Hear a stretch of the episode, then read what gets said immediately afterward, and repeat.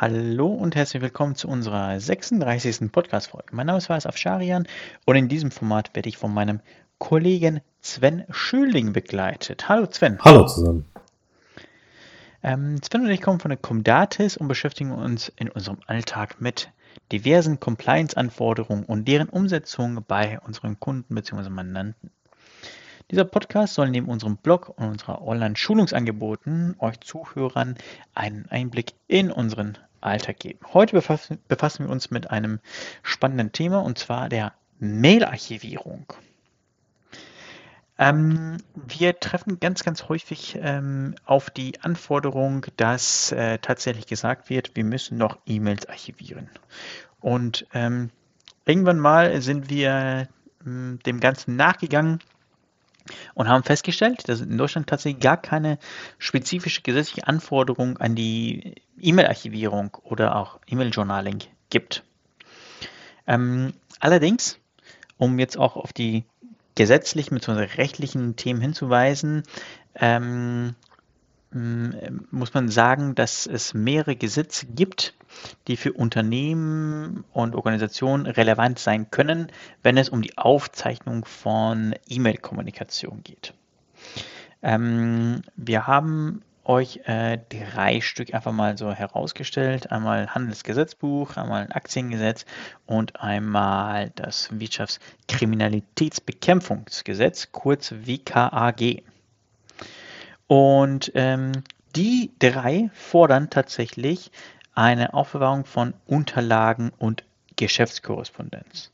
Und wenn man das jetzt einfach weiterdenkt, gehören natürlich E-Mails ja mittlerweile, ist das führende äh, Mittel zur Korrespondenz. Und dementsprechend ähm, sind diese Unterlagen auch dann aufbewahrungspflichtig und müssen natürlich auch ähm, archiviert werden oder in irgendeiner Art und Weise so vorgehalten werden, dass äh, sie innerhalb der gesetzlichen Aufbewahrungsfrist tatsächlich auch wiedergegeben werden können.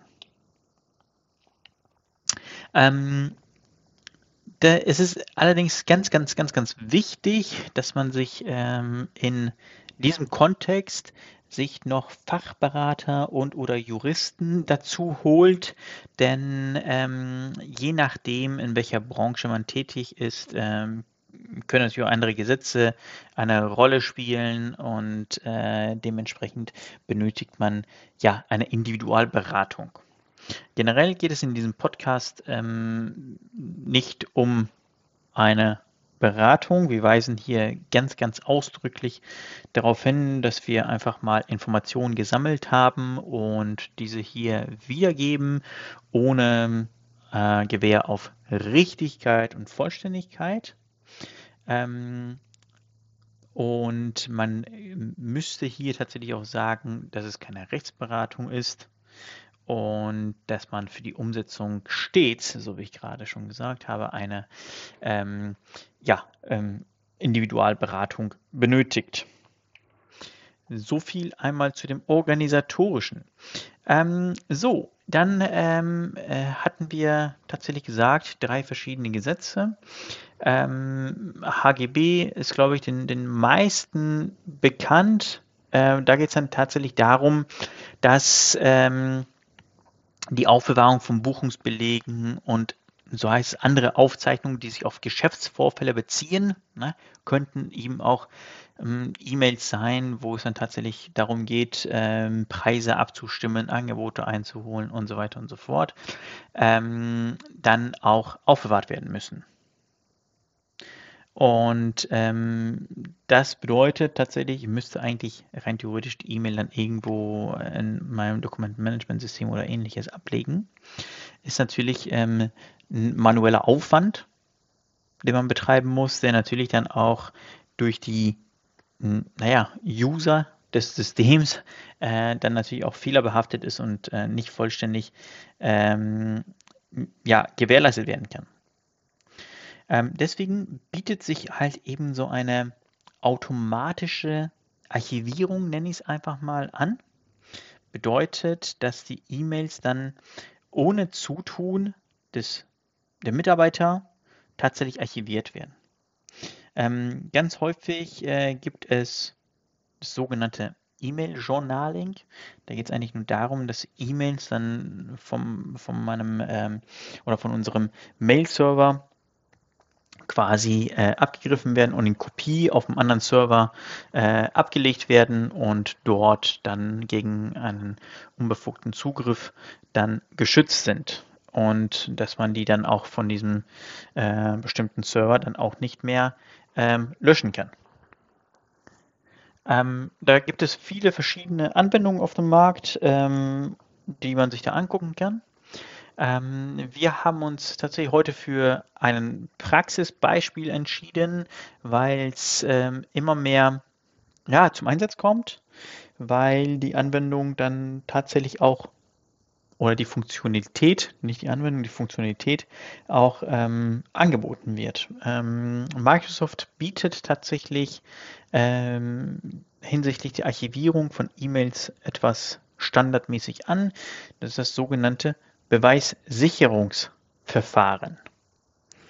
Und das Ganze funktioniert relativ einfach.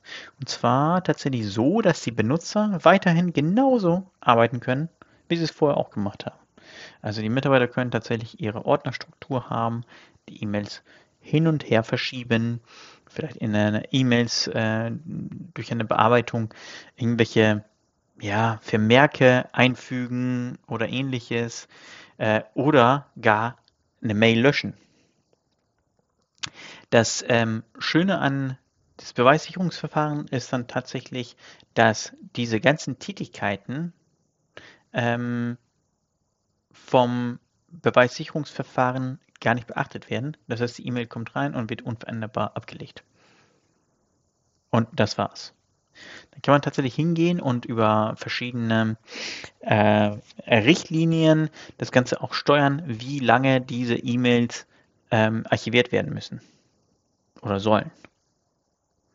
So kann zum Beispiel gesagt werden, dass äh, bestimmte oder alle E-Mail-Adressen ähm, durch das ähm, äh, äh, Beweissicherungsverfahren äh, abgegriffen werden und dann greift irgendein Label, der dann sagt, diese E-Mails sind für x Jahre aufbewahrungspflichtig und können dann auch nicht mehr tatsächlich gelöscht werden.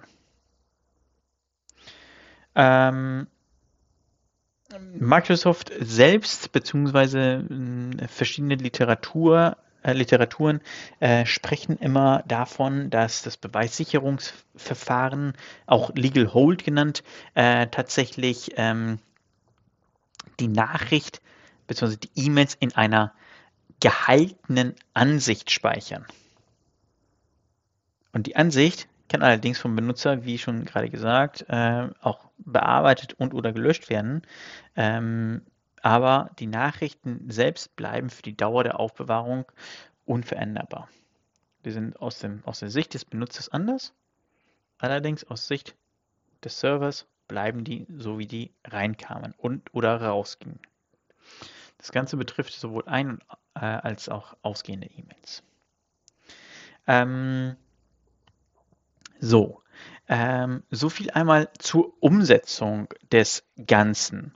Ähm, ich habe gerade auch schon erwähnt, dass man ähm, Labels erstellen kann, um die Inhalte aufzubewahren für, für einen bestimmten Zeitraum äh, und dann auch tatsächlich bestimmen kann, was nach diesem Zeitraum passiert. Ob die Elemente gelöscht werden sollen, ob die Elemente beibehalten werden sollen, ob ähm, sonst was damit passiert in diesem Kontext kann man natürlich hingehen und verschiedene anlegen. Ähm, und gegebenenfalls brauchen wir auch tatsächlich verschiedene Labels, weil es sein kann, dass wir in einem bestimmten Bereich gar nicht so pauschal sagen können, dass die E-Mails für so und so viele Jahre aufzubewahren sind. Ich bringe mal ganz kurz den Sven Schülding mal ins Gespräch hier, ähm, bevor ich mit meinem Monolog aufhöre. Denn mh, hm, auch hier haben wir uns ein Beispiel ausgedacht, nämlich ein Bewerbungspostfach. hm, äh, wo tatsächlich ein Postfach, ein Funktionspostfach, nenne ich es einfach mal, ähm, erstellt worden ist, um Bewerbungen beispielsweise zu empfangen. Sven, da, wenn mich jetzt nicht alles täuscht, sprechen wir über ganz viele personenbezogene Daten, die dann empfangen und verarbeitet werden. Dürfen wir die denn ganz pauschal für mehrere Jahre aufbewahren? Nein. Ja, ne, das ist richtig, dass das sehr viele personenbezogene Daten sind auf einer Bewerbung. Ähm, ist ja wahrscheinlich auch jedem klar und bewusst. Äh, wir haben ja im Datenschutz in der DSGVO den ähm, Grundsatz, dass personenbezogene Daten zu löschen sind, wenn der Zweck entfallen ist. Äh, der Zweck kann eben wie bei jedem Dokument oder bei jedem Datensatz äh, die gesetzliche Aufbewahrungspflicht sein. Bewerbungen müssten dann eben gelöscht werden, wenn der Zweck entfallen ist, also eben das Bewerbungsverfahren vorüber ist und man einen geeigneten Kandidat oder Kandidatin gefunden hat. Jetzt greift allerdings eine kleine Besonderheit und zwar das allgemeine Gleichstellungsgesetz, das eben besagt, dass Bewerber sich ähm, bei einem Unternehmen beschweren können oder praktisch den Rechtsweg einschlagen können, wenn sie sich aufgrund von ähm, irgendwelchen Besonderheiten, Hautfarbe, Geschlecht, wie auch immer, benachteiligt äh, gefühlt haben bei der bei der Vergabe des Jobs. Und ähm, um dann eben praktisch einen Beweis in der Hand zu haben für die Unternehmen, ähm, falls so eine Beschwerde reinkommt, äh, sollte man die Bewerbung dann eben nicht direkt löschen oder schreddern oder die Dateien löschen, sondern ähm, vorhalten. Und da sagt man so in der herrschenden Lehre, in der herrschenden Meinung immer ähm, so sechs Monate maximal. Also dauerhaft auf keinen Fall die Bewerbung aufbewahren. Außer man hat Einwilligung. Man kann sich natürlich auch Einwilligung von den Bewerbern und Bewerberinnen einholen. Äh, aber wenn man das, die nicht hat, dann darf das nicht dauerhaft aufbewahrt werden. Mhm, genau, vielen Dank, Sven. Ähm, dann haben wir noch ein paar weitere Ausnahmen, ne, ähm, die wir hier gar nicht tatsächlich ähm, großartig erläutern müssen, aber wenn man einfach die Vokabel mh, Betriebsrat nennt, ich glaube, dann wissen schon die meisten Bescheid. Ne? Auch da kann man nicht pauschal alles äh, aufbewahren. Äh, auch da benötigt es dann tatsächlich eine Individualberatung, wie das Ganze dann äh, aussehen könnte. Ne? Ähm, generell, ich glaube, wenn Betriebsrat, Sven, korrigiere mich da, wenn ein Betriebsrat vorhanden ist, dann muss natürlich auch die E-Mail-Archivierung mit dem Betriebsrat abgestimmt werden. Ähm, ja, also äh, Betriebsrat ist ein gutes, ein gutes Stichwort. Äh, ich, ich würde sagen, bei Betriebsrat gibt es zwei Punkte zu beachten. Einmal den Betriebsrat als solchen, also dass diese Archivierung ähm, eventuell informationspflichtig sein kann oder sogar mitbestimmungspflichtig. Also dass mhm. sprich der Betriebsrat darüber informiert werden muss, dass sowas geplant ist einzuführen oder eben sogar der Betriebsrat darüber mitentscheiden darf. Das ist der eine Punkt. Und den anderen Punkt, ähm, der bezieht sich dann auch wieder so ein bisschen auf Vertraulichkeit bezüglich Betriebsrat, nämlich ähm, dass eben die, die, äh, die Mails zum Betriebsrat hin äh, die haben ja vielleicht ein Funktionspostfach, was dann irgendwie heißt Betriebsrat Ad, dass ähm, diese Mails natürlich vertraulich zu behandeln sind. Die sind ja mhm. nur für den Betriebsrat bestimmt und nicht für andere Personen ähm, oder andere Rollen im Unternehmen, also eben nicht Geschäftsleiter. Äh, und natürlich auch nicht dauerhaft aufzubewahren. Da gibt's ja auch extrem unterschiedliche Aufbewahrungszeiten, äh, was Betriebsrat unter, Betriebsratsunterlagen angeht. Und ähm, ja, und eben diese, diese Vertraulichkeit ist natürlich, äh, äh, die, die äh, Vertraulichkeit ist natürlich ähm, ja da auch zu beachten, wenn, wenn man mhm. die, alle Mails archivieren möchte. Genau, ich glaube, das gleiche gilt auch ähm, für den Datenschutzbeauftragten. Richtig? Ja, ganz genau. Beim Datenschutzbeauftragten ist es genauso. Die Mails, die an den Datenschutzbeauftragten gehen, sind auch vertraulich. Und ähm, mhm. Müssen als solche natürlich auch vertraulich behandelt werden. Das heißt, da auch wieder, äh, die sind nur für den Datenschutzbeauftragten bestimmt. Und deswegen ist die Archivierung natürlich schwierig. Weil wenn, mhm. wenn äh, man alle Mails an den Datenschutzbeauftragten oder Betriebsrat äh, archiviert, haben wir natürlich ein Problem, dass da eventuell auch andere Personen drauf zugreifen könnten. Mhm. Mhm. Ähm, so, Sven, ähm, ohne jetzt äh, da tief in die Details zu gehen, gibt es, glaube ich, noch eine Thematik. Ne? Wir können es einfach ja erstmal so nennen. Und zwar ähm, hast du mir genannt, ne? ähm, Hinweisgeber. Ja, genau. Das ist ja jetzt ein. Also ein bisschen blauer, ne? Genau, das ist jetzt ein äh, neues Gesetz. Wurde ja jetzt vom Bundestag verabschiedet, dass eben diese Whistleblower, Hinweisgeber auf Deutsch, äh, besondere, äh, besonderen Status haben und äh, sich dann an die internen Meldestellen, sofern die vorhanden sind, da gibt es natürlich Ausnahmen für gewisse Unternehmen, muss nicht jeder äh, eine interne Meldestelle haben, aber wenn es eben eine gibt und ähm, man hat eben eine E-Mail-Adresse eingerichtet für die Hinweisgebung, mhm. äh, dann ähm, ist da natürlich auch die Vertraulichkeit zu, be zu bewahren. Darf eben nur an die interne Meldestelle gelangen, die Meldung. Genau. Das ist da tatsächlich, ähm, also wie Sie äh, schon jetzt ähm, so ein bisschen hören, ne, ähm, generell sollten E-Mails archiviert werden, ja, ähm, aber es gibt viele, viele Ausnahmen, die dann individuell auch zu betrachten sind, die individuell auch ähm, abgestimmt werden müssen, die individuell mit verschiedensten Parteien abgestimmt werden müssen. Und aus diesem Grund kann man hier tatsächlich nicht wirklich hundertprozentig pauschal sagen, dass alle E-Mail-Postfächer innerhalb der Organisation ähm, archiviert werden müssen. Ne? Vielleicht muss man einige davon ausnehmen. Ne?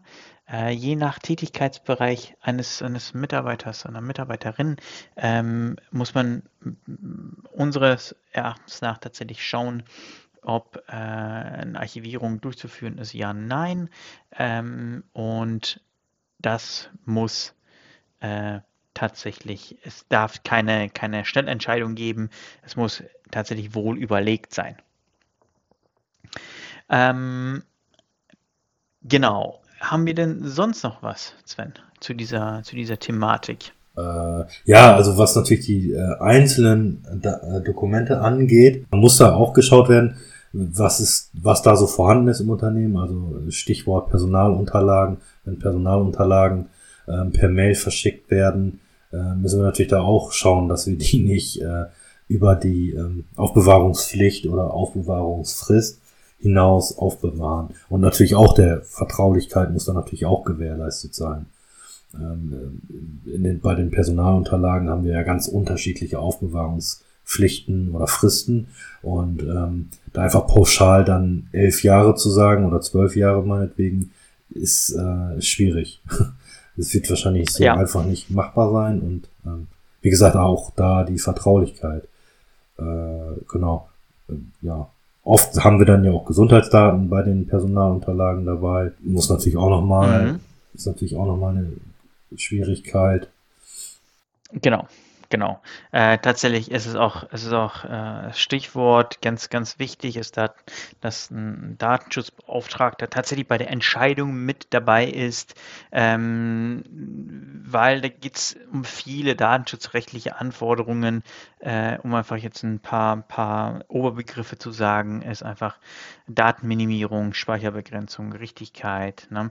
ähm, oder Schutz vor Verlust, ne? könnte man tatsächlich als, als ähm, ja, Pro-Argument nennen, ne? Schutz vor Verlust, aber äh, dann dagegenüber haben wir dann halt äh, die Thematiken Datenminimierung, Speicherbegrenzung und, und Richtigkeit der Informationen ähm, und äh, deswegen auf alle Fälle ist der Datenschutzbeauftragte da in diesem äh, bestimmten Projekt der Mailarchivierung sicherlich äh, mit einzuladen und mit ähm, mit, mit äh, Verantwortung zu versehen, sodass dieser dann auch äh, diese Themen aufgreift, die benennt und äh, so dass man tatsächlich auch auf die ähm, ja, datenschutzrechtliche Anforderungen eingehen kann. Ja, auf jeden Fall. Datenschutzbeauftragten ähm, involvieren und wenn vorhanden auch den Informationssicherheitsbeauftragten. Das ist dann auch wieder ein Unterschied. Ähm, denn ähm, wenn wir jetzt so an Geschäftsgeheimnisse denken, die vielleicht nur dem Vorstand oder dem, der obersten Geschäftsleitung bekannt sind, die dann auch archiviert werden, kann das natürlich auch äh, vielleicht Probleme mit der Vertraulichkeit geben. Und äh, das ist eben dann so ein Thema für den Informationssicherheitsbeauftragten. Ganz genau. Ganz genau. Ähm, sonst fallen mir zu diesem, zu diesem äh, Thema, fällt mir sonst nichts ein. Ähm, Sven? Nee, mir fällt auch nicht. Die ein. vermutlich auch nicht mehr. Naja, so ein paar ja, Microsoft-spezifische Themen, allerdings, äh, die gehen dann so ein bisschen in, in die Details. Das äh, würde ich hier ungern mit, mit reinnehmen, ähm, weil wir dann auch kein Ende finden. Ähm, und ja, dann sage ich vielen Dank fürs Zuhören und gegebenenfalls viel Erfolg bei Umsetzung zur Mail-Archivierung. Ja, danke. Auf Wiederhören. Wiederhören.